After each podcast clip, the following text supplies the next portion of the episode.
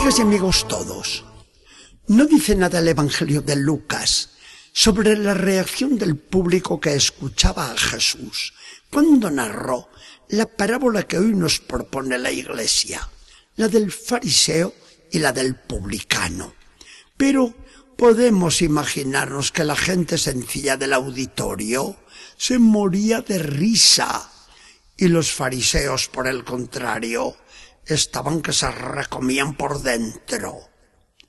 Porque Jesús, con un humor simpático de verdad, pintaba ante todos el defecto más grande de aquellos dirigentes del pueblo, los cuales, teniéndose por santos, despreciaban a los otros, que eran todos unos pecadores malditos.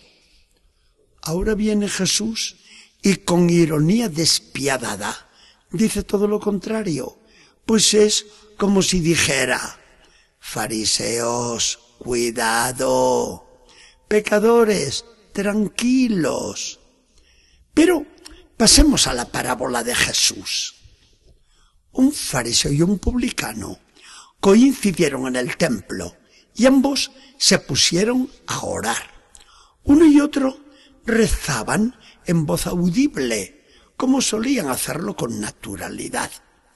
El publicano se coloca delante para que todos lo vean y de pie, como era costumbre. Además, como era un santo, no tenía por qué humillarse ni ante Dios. Al contrario, se podía presentar solo con obras excelentes. Y así empieza a decir con los ojos bien altos hacia el cielo. Gracias, oh Dios, porque yo no soy como los demás hombres, ladrones, injustos, adúlteros, y menos como ese publicano que está allí detrás. Yo ayuno dos veces por semana y pago el diezmo de todo lo que tengo. No sabía el fariseo qué más inventar para alabarse a sí mismo y poner contento a Dios.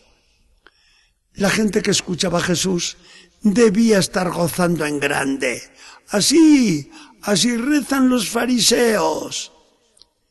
Y se decían después, a ver, a ver cómo rezaba el publicano. Porque el publicano era un personaje muy interesante. El publicano, o cobrador de tributos, era considerado como un pecador público, ladrón y sacrílego, pues los cobradores de impuestos robaban lo que podían y además estaban al servicio de Roma, pueblo pagano y opresor del pueblo de Dios. En el Israel de entonces, los pecadores públicos eran entre las mujeres las prostitutas y entre los hombres los publicanos. Por lo mismo, ahora Jesús va a hablar de la oración de estos pecadores. Y con sonrisa compasiva, cariñosa, comprensiva, prosigue Jesús.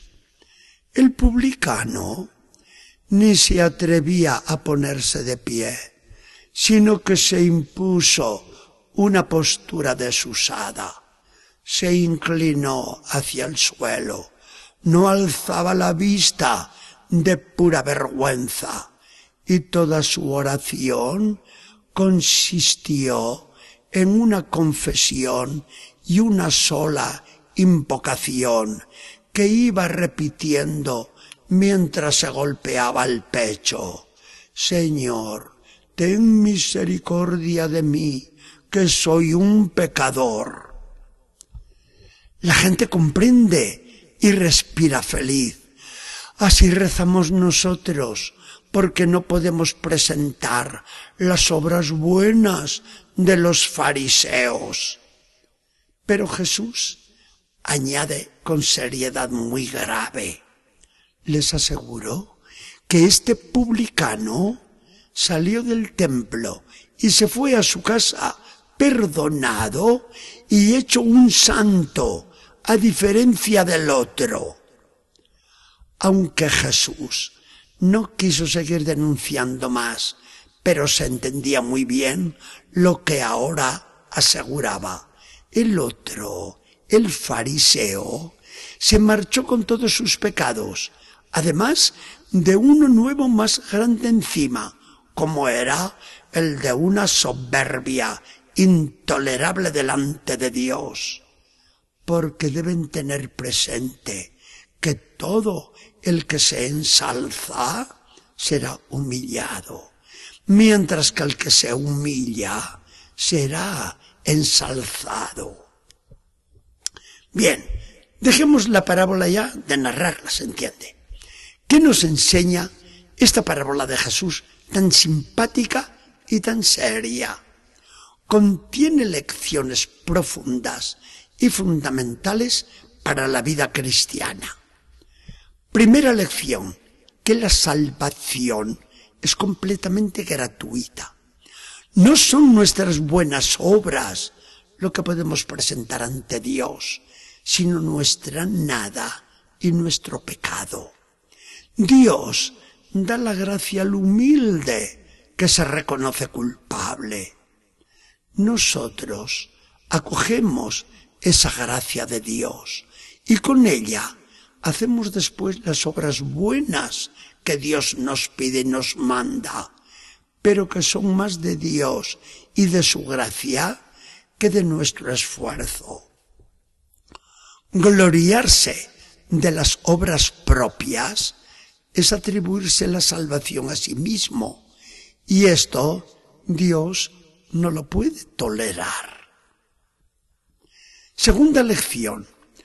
Lucas nos ha avisado que Jesús dijo la parábola porque veía cómo algunos despreciaban a los que consideraban pecadores. ¿Quiénes somos nosotros para juzgar al hermano? Ese pecador de hoy puede que sea el día de mañana, una vez vuelto a Dios, un santo de categoría excepcional. El que sabe decir, Señor, ten compasión de mí que soy un pecador, ya empieza a ser un santo, que a ver hasta dónde llegará. Una conocida escuela moderna de perfección cristiana mantiene a sus candidatos durante mucho tiempo, meses y quizá años, con sola esta oración, Señor, piedad, Señor, que soy una pecadora.